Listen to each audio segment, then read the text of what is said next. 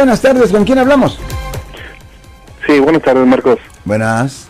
Este, es una pregunta para el abogado, este, un punto que le quitan uno de la licencia, ¿por cuánto tiempo, este, si es que lo vuelve uno a recuperar?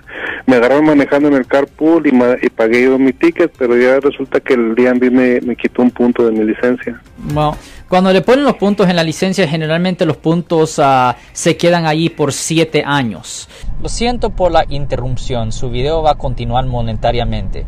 Solo voy a mencionar que si usted ha sido acusado por haber cometido cualquier delito aquí en el área de la Bahía Norte, California, por favor no se espere, llame el nuevo teléfono que ven en la pantalla o llame para hacer una cita inmediatamente al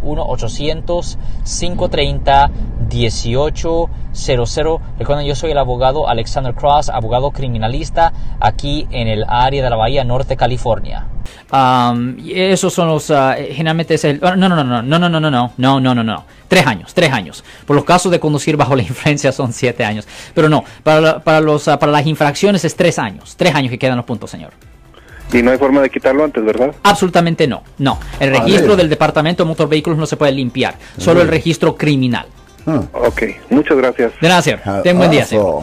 Si les gustó este video, suscríbanse a este canal, aprieten el botón para suscribirse y si quieren notificación de otros videos en el futuro, toquen la campana para obtener notificaciones.